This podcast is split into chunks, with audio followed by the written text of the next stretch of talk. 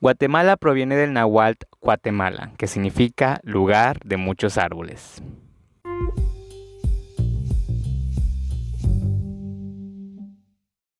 Hola muchachos, ¿qué tal? ¿Cómo están? Espero que estén muy bien. Pues bienvenidos a otro episodio más, bienvenidos a otro viernes más de podcast.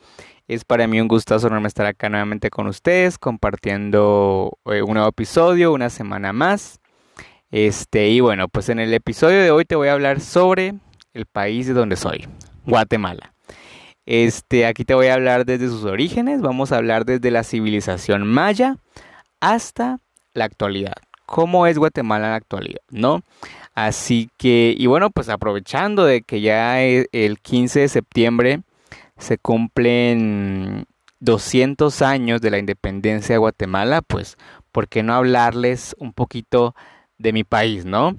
Entonces, este, pues, Pónganse cómodos, disfruten de este episodio. Y bueno, antes de continuar, este, yo sé que no subí episodio la semana no subí episodio la semana pasada, pero es que de verdad he estado muy muy muy muy muy ocupado en estos días. Este, he tenido un montón de cosas por hacer que ni se imaginan, pero pues acá estamos, ¿no? Este, siempre pendientes con el con el con el podcast. Eh, no se espanten si de repente dejo de subir episodios un par de viernes así. Este es simplemente que estoy muy ocupado, ¿no? Entonces, este les pido unas disculpas por eso, por no estar estos días tan tan tan tan de lleno en el podcast, ¿no? Pero igual siempre les agradezco porque están ahí, porque lo están escuchando. Este, pues muchas gracias, ¿no? Entonces, este, pues nada, pónganse cómodos, disfruten de este episodio. Este, lo he hecho con, con mucho cariño. Creo que este es el episodio más... Nosotros todos los episodios los hago con mucho, con, con, mucha dedicación, ¿no? Con mucho corazón. Pero este en especial porque pues les estoy hablando de mi país. A lo mejor ustedes no sabían que yo soy de Guatemala. Ya lo he mencionado en otros episodios, pero pues por si no sabían, pues soy de Guatemala. Entonces, este, pues este episodio es como que muy especial, les puedo decir, porque pues les voy a hablar eh, pues un poco de mi país, ¿no? Un poco de cada cosa.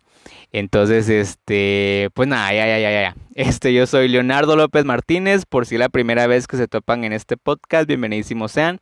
Y a todos aquellos que me esperan con un nuevo episodio cada viernes, pues de aquí el episodio de hoy. Así que, sin nada más que decirles, comencemos. Guatemala. Guatemala, oficialmente llamada República de Guatemala, es un estado situado al extremo noroccidental de Centroamérica, que colinda con México al noroeste y con El Salvador y Honduras al suroeste, y también con Belice al este. Pero acá es una situación un tanto diferente, debido a, como bien saben, la disputa territorial que se viene manteniendo entre Guatemala y Belice. Entonces, para diferenciar entre estos, entre estos dos territorios, hay una línea que se llama la línea de adyacencia, porque todavía no se ha fijado una frontera como tal, por lo mismo, como les digo, por la disputa. Entonces, ya cuando se pues se soluciona el problema, ¿no? De que si Belice pasa a formar parte ah, de Guatemala o si Belice pues queda siendo eh, un territorio totalmente independiente, pues ahí ya se va a fijar la, la, línea, ¿no? Que por cierto no es todo Belice, lo que pues reclama Guatemala, es una parte de... Pero esto lo voy a dejar para otro episodio, ¿no? Para explicarle más, más a detalle, más a fondo, este, cómo es que está esta situación, ¿no? Entonces, pues como les digo, no es una frontera como tal, sino una línea que se llama la línea de adyacencia. Eh, Guatemala tiene una población de 16.301.286 habitantes, esto según datos del último censo realizado en el año 2018. Y tiene una, un tamaño de 108.889 kilómetros cuadrados. Bueno, ya teniendo esta, mm, esta pequeña introducción de lo que es Guatemala, conozcamos ahora sobre su historia, ¿no? ¿Cuál es el origen de esta tierra? Bueno, empecemos por el periodo preclásico, ya que desde acá se tiene conocimiento de que pues Guatemala ha mantenido actividad, ¿no? Y bueno, en esta época que abarcó aproximadamente del año 2000 antes de Cristo hasta el 250 después de Cristo, Según investigaciones, este, acá fue donde dio lugar a la aparición de formas arcaicas, tales como la elaboración de herramientas, también como la cerámica y la agricultura. Y también fue en este periodo que las mazorcas de maíz empezaron a ser más grandes, o sea, se empezaron a desarrollar mucho mejor, ¿no? Qué curioso, ¿no? Este, y también se tiene entendido que ya se hablaba una versión primitiva del lenguaje maya. Y esto eh, ocurrió no solo en Guatemala, sino también en parte de lo que hoy es México. Y pues ya para mediados de este periodo, alrededor del 800 y 300 antes de Cristo, bueno, antes de seguir hablando, es que si escuchan ruido es porque está lloviendo fuerte, entonces este, pues espero acá donde estoy grabando, que por cierto estoy en la, en la cabina del carro, porque acá no se escucha tanto la, la lluvia, espero pues no, no se esté escuchando tanto, ¿eh? Y bueno, ¿por dónde iba? Entonces, este, pues ya se había fundado. Em, ah, no, ya me perdí. Bueno, la cosa es que por mediados de, este siglo, de este, este siglo, este periodo entre 800 y 300 antes de Cristo, ya se habían fundado varios pueblos que darían como resultado la ciudad de Tikal al norte del país, en, en Petén, ¿no? Y acá se empezaban, ya se empezaron a abrir rutas comerciales entre los demás pueblos, ¿no? Entre ellos era común intercambiar sal y conchas de mar por obsidiana, obsidiana, perdón, ya que esta piedra pues se utilizaba para la, para la fabricación de herramientas, ¿no? Tales como pues eh, lanzas, eh, cuchillos y, y, pues toda esta onda, ¿no? Durante este periodo se empezaron a levantar también templos, los templos sagrados, como por ejemplo las pirámides en las ciudades de Tikal, El Mirador y Huaxacactún. De hecho, la pirámide de la Danta, ubicada en el yacimiento arqueológico del Mirador en Petén, es una de las más grandes del mundo, llegando incluso a superar a las famosas pirámides de Giza en Egipto. Ahora vámonos al periodo clásico, que este abarcó del año 250 al 900 después de Cristo. En este periodo los mayas empezaron a organizar en ciudades-estado. Al mismo tiempo Tikal empezaba a tomar un papel cada vez más importante. Pero por otro lado, el mirador fue abandonado un año antes. Y hasta el momento no se ha logrado explicar con precisión qué fue lo que pudo haber pasado para que esta ciudad fuera abandonada. Pero hay una hipótesis que pues es como que la más completa, la más acertada, y es de que ocurrió una fuerte sequía y pues obligó a los pobladores, ¿no? A, emigrar a otros lugares. Eh, y bueno, cada ciudad-estado era gobernada por un rey sacerdote, quienes se encargaban de complacer a los dioses, ¿no? Y una de las prácticas más comunes era realizar sacrificios, ya sea humanos o de animales, y también el derramamiento de sangre, que este se hacía perforando alguna parte del cuerpo, ¿no? Y bueno, de hecho, eh, si ustedes quieren saber más sobre, sobre estos rituales, eh, les recomiendo una película que se llama Apocalipto, si no estoy mal, que fue la dirigió Mel Gibson, que se estrenó en el año 2006. Yo la verdad hace varios años que la vi, pero siento que en esa película retracta este, muy bien la cultura maya, ¿no? Y, los sacrificios y todo.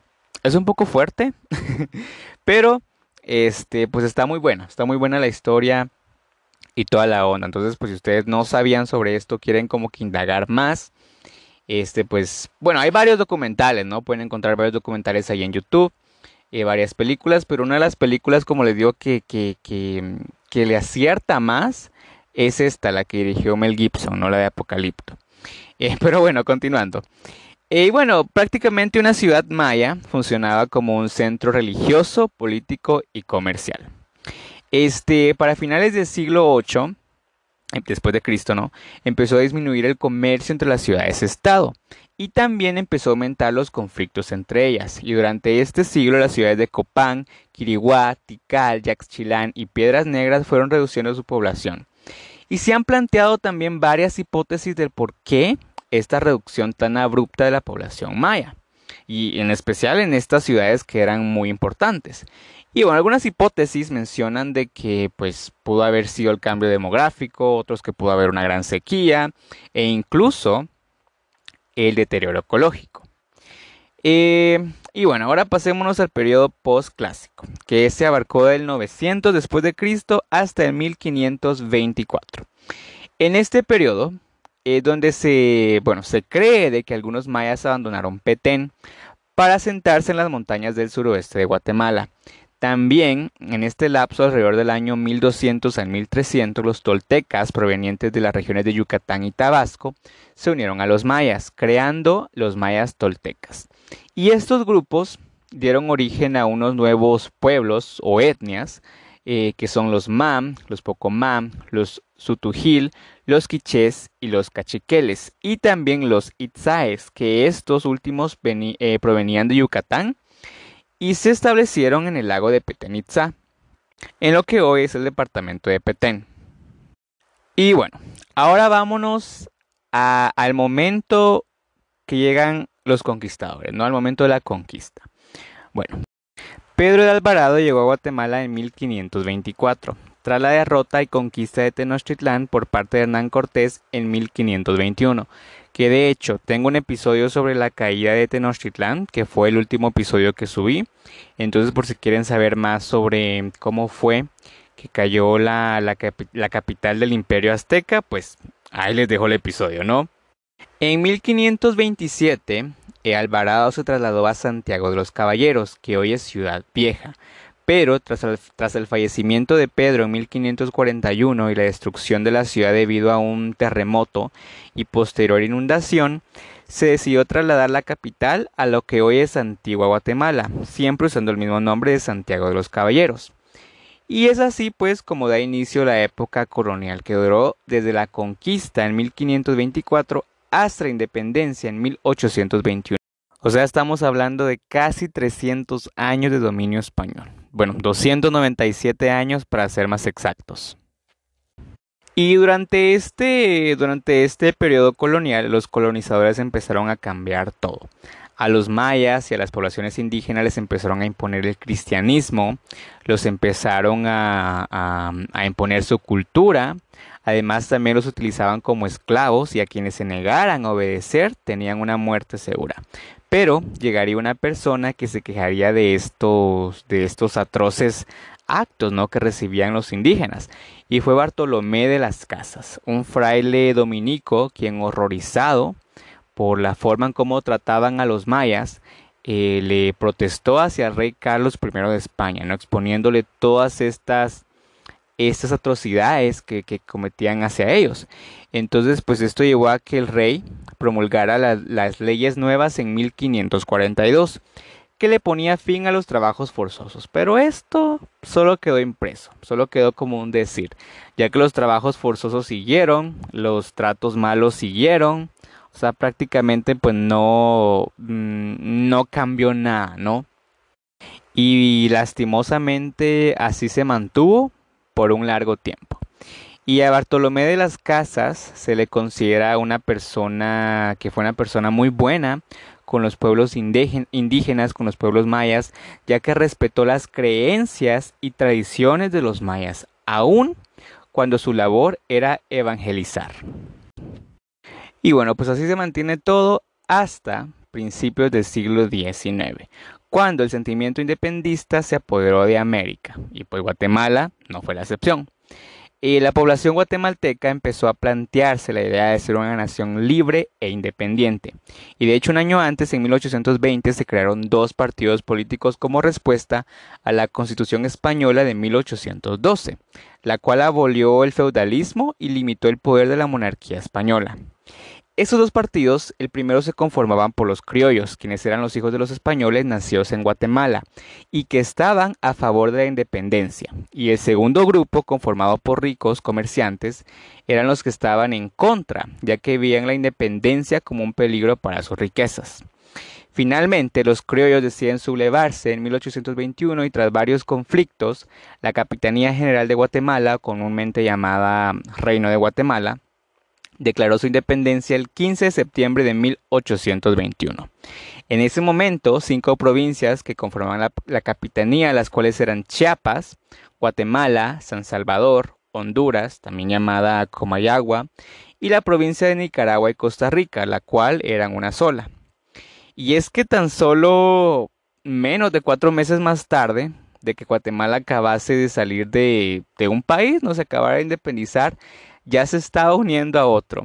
Y es el 5 de enero de 1822 cuando las provincias del antiguo reino de Guatemala se anexaron al imperio mexicano, pasando pues a formar parte de este, ¿no? Y es que para lograr esto, convencieron a la población de que pues de esta forma se, se traería más prosperidad, ¿no? Para la región. Porque claro, pues no todos estaban de acuerdo. Pero esta unificación no duraría mucho, fue algo efímero, ya que un año más tarde, el 19 de marzo de 1823, el emperador Agustín de Iturbide abdicó a la corona. Pues, por ende, cae el primer imperio mexicano, ¿no? Y así nace la primera república mexicana.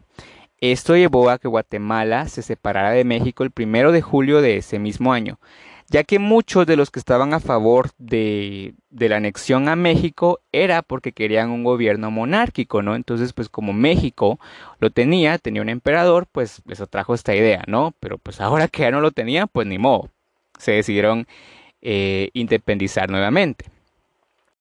Tras esta segunda independencia, se formó las Provincias Unidas de Centroamérica, solo que esta vez ya sin Chiapas, pues Chiapas ya se había pues pasado a formar parte del territorio mexicano, ¿no?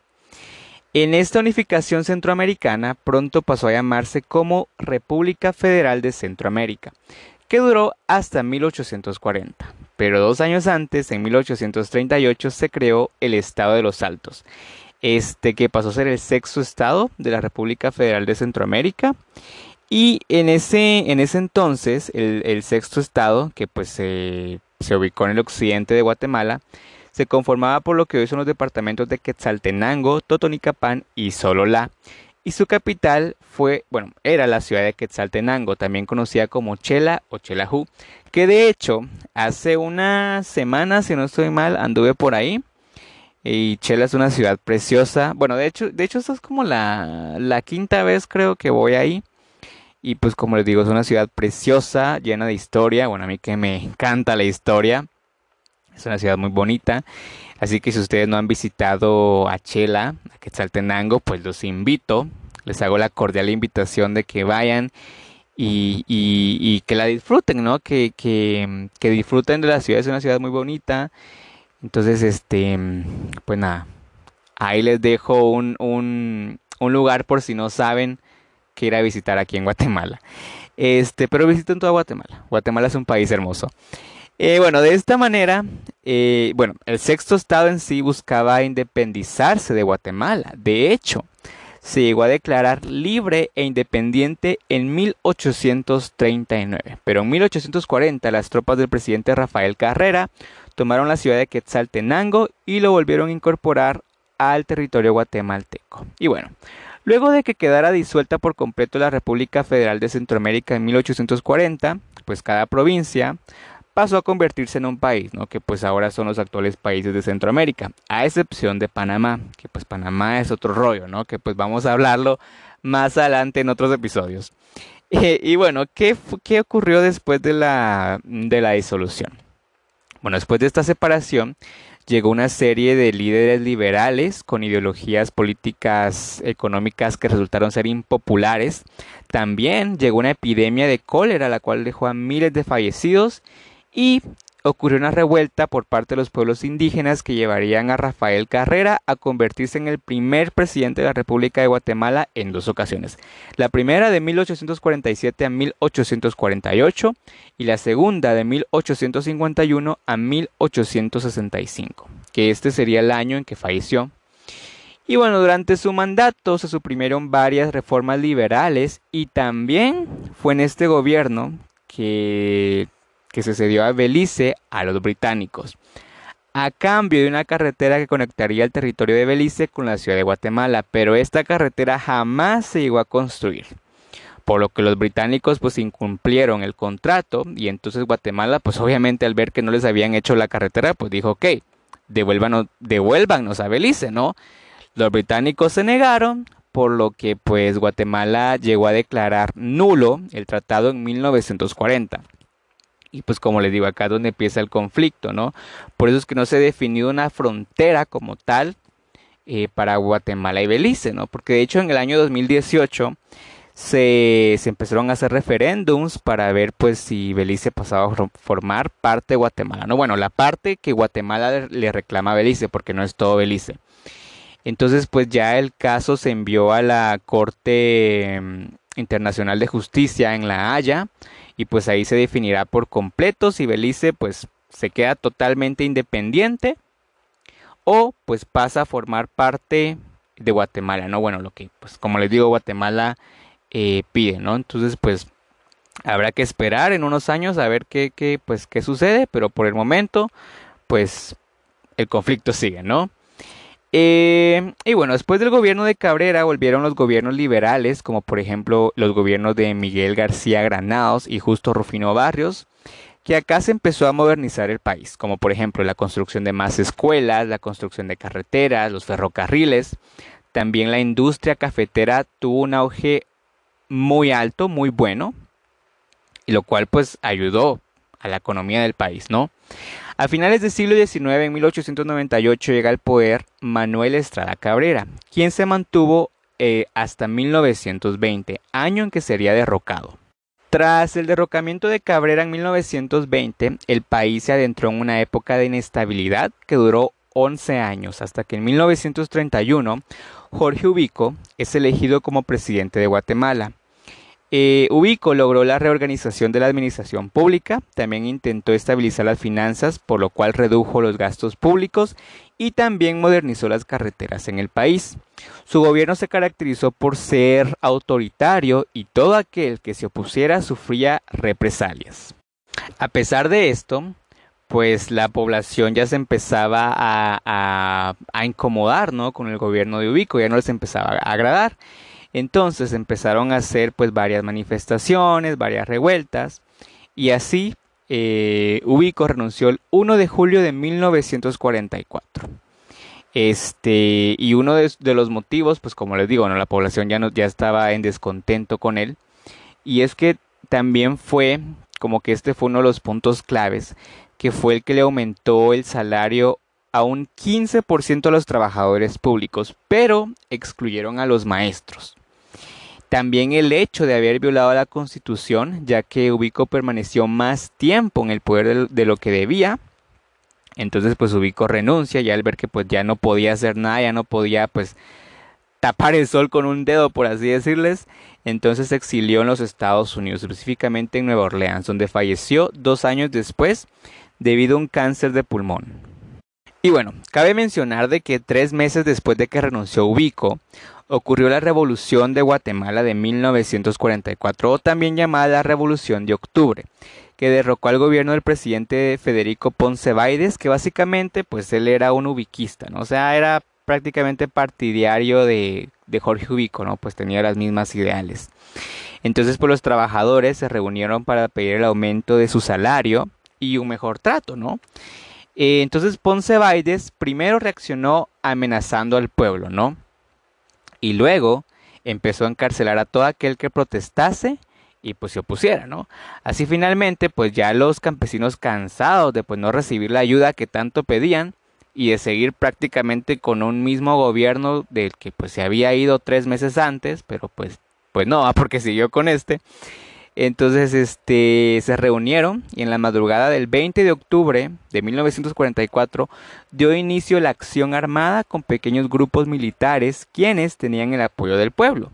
Esos pequeños grupos militares llegaron a la Guardia de Honor y después de 16 horas de combate es derrocado el presidente Federico Ponce Bailes, tan solo a 108 días después de haber subido al poder.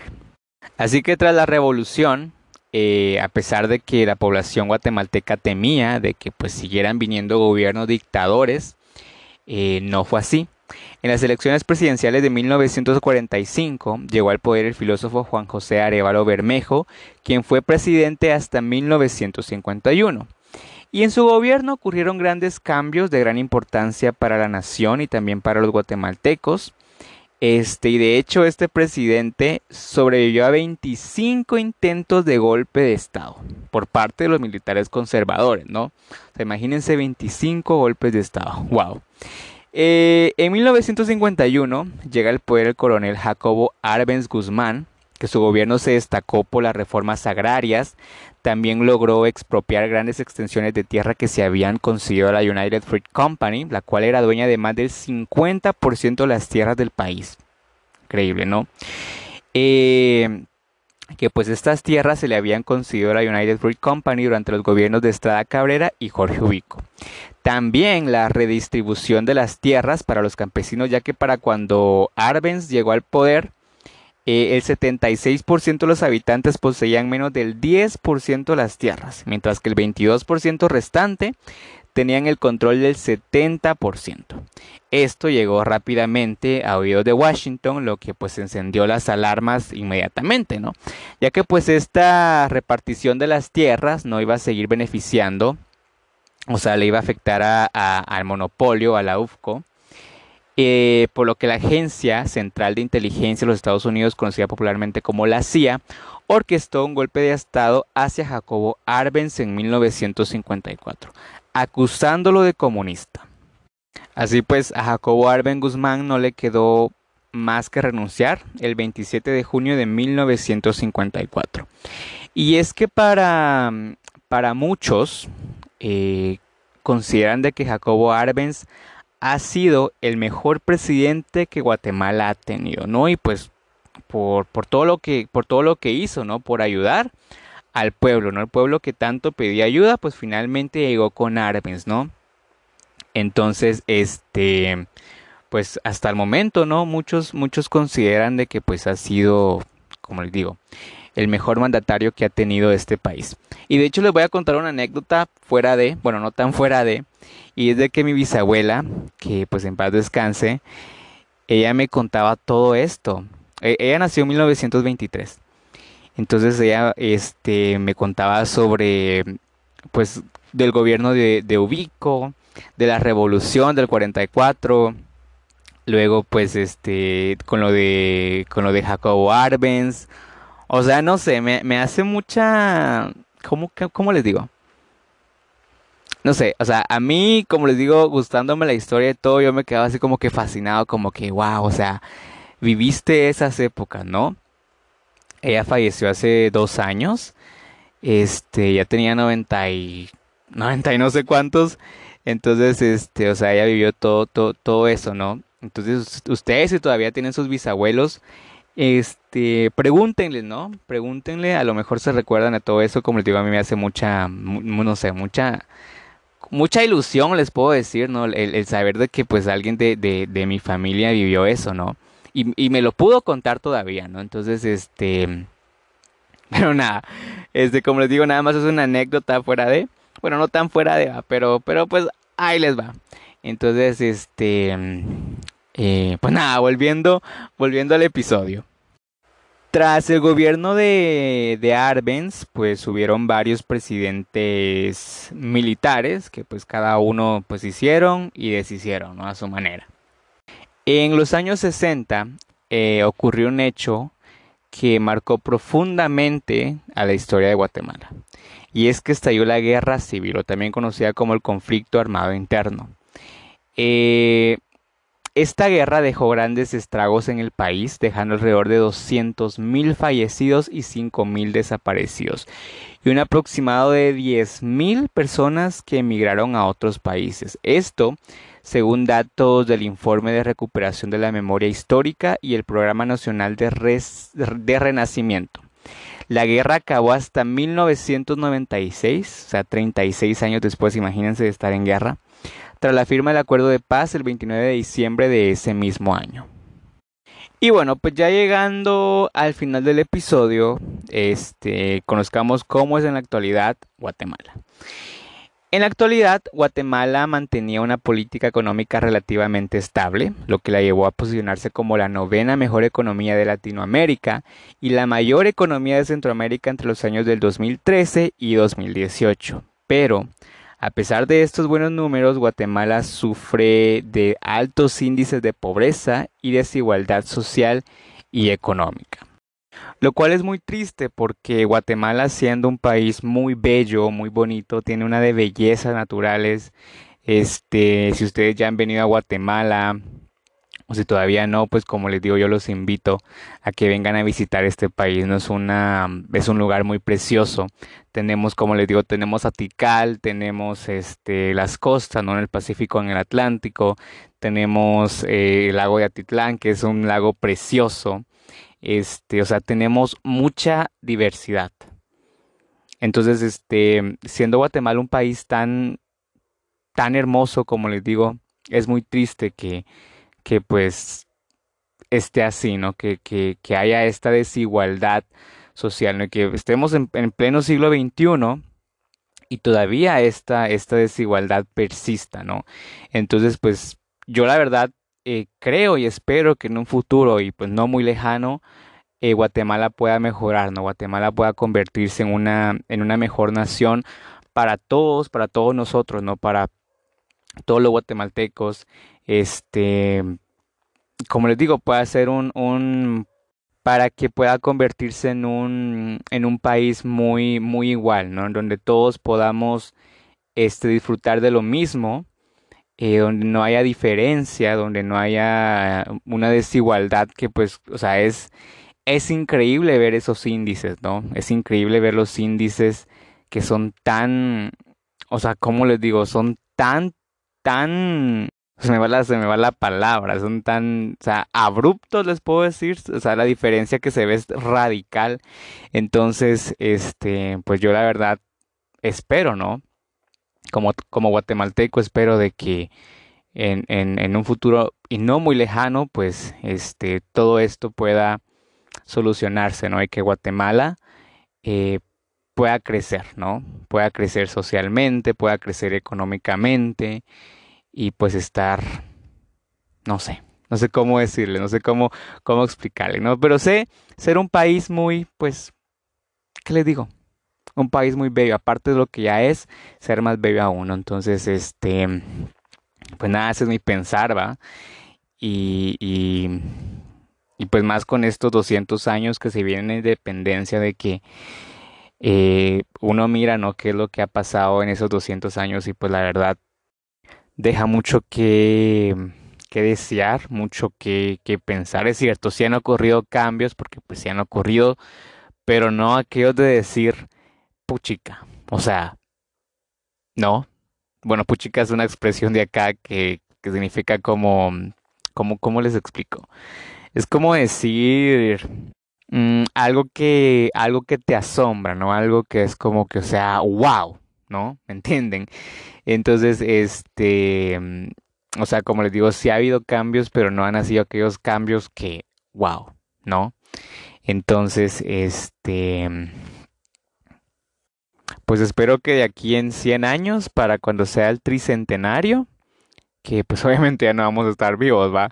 Pero, pero pues ya pudo, ya puede haber mejorado Guatemala bastante, ¿no? Entonces, este, pues así la cosa. Pero bueno, pues hasta acá el episodio de hoy. Coméntenme, cuéntenme qué tal les ha parecido, si, ha, si han venido aquí a Guatemala, ¿no? Si han explorado este, todos estos lugares que les he mencionado aparte más, porque es que hay muchísimos eh, lugares preciosos acá en Guatemala. Este, coméntenme, déjenme saber ahí en los comentarios, eh, mándenme mensaje, ¿no? Recuerden de que estoy en, en mis redes sociales, estoy como en del podcast, estoy en Instagram como arroba hablemos podcast, en Facebook como hablemos de la geografía y de la historia y en Twitter como arroba hablemos GEH. También por mis redes personales me pueden escribir ahí, en Instagram soy como arroba Leonardo Chinda, que ese CH va, o ese Chinda va con CH y también en mi Twitter, que estoy de la misma forma, ¿no? Arroba Leonardo Chinda. Entonces me pueden escribir por ahí o pues este con muchísimo gusto les estoy respondiendo. Em, igual si ustedes quieren que yo hable de algún tema me lo dejan saber por ahí. Ustedes me ayudan también porque a veces yo no tengo como que, o sea, no tengo pensado que, de qué voy a hablar. Entonces ustedes ya me dicen, mira Leonardo, ¿será que puedes hablar de esto? yo pues ya con, con mucho gusto se los estoy haciendo, ¿no? Como yo digo, yo disfruto hacer esto. Es gratis, o sea, yo no les voy a cobrar por hacerles un episodio. Ya se los he dicho varias veces, pero pues se los repito, ¿no? Porque es gratis, o sea, yo no les voy a cobrar por esto, ¿no? Entonces, al contrario, ustedes me ayudan bastante eh, en esto, porque como les digo, a veces no tengo ni idea de qué hablar, ¿va? Y sabiendo que hay un montón de qué hablar, ¿va? Entonces, este, pues nada, me escriben y yo se los estoy haciendo con, con todo el placer del mundo, ¿no? Eh, así que pues nada, espero que hayan disfrutado este episodio, espero de que hayan aprendido algo nuevo y, si ya lo sabían, pues, pues qué bien, ¿no? Buenísimo como les digo, escriban, ¿no? Quiero saber sus opiniones, qué piensan, qué tal, ¿no? Y, todo y, y, todo esto. Entonces, este, pues de verdad, muchísimas gracias por estar acá, por haber estado otro viernes más, por haberme escuchado otro viernes más. De verdad que se los agradezco bastante. Y este, como les digo, que no les espante que a veces deje de subir episodios eh, unos viernes, pero es que ahorita sí estoy muy ocupado. Entonces de verdad créanme que estoy demasiado, demasiado con cosas que hacer. Entonces, este, pues no, eh, no se preocupen porque yo no subo episodio, ¿no? O sea, el, el, podcast siempre va a seguir hasta donde yo de verdad ya no pueda más, pero por el contrario yo me veo aquí haciendo esto, ¿no? Porque me gusta y me gusta saber de que ustedes también les gusta, ¿no? Entonces, este, pues como les digo, si algunas, algunos viernes yo falto, pues no, no se crean que ya dejé de subir episodios y que se acabó el podcast, no. Es simplemente de que pues por estos momentos yo he estado muy, eh, pues muy ocupado, ¿no? Como se los digo. Así que pues nada, de verdad aprecio bastante el que estén aquí cada viernes conmigo, escuchándome cada viernes. Y pues bueno, eh, nos vemos el siguiente viernes con un nuevo episodio. Hasta la próxima.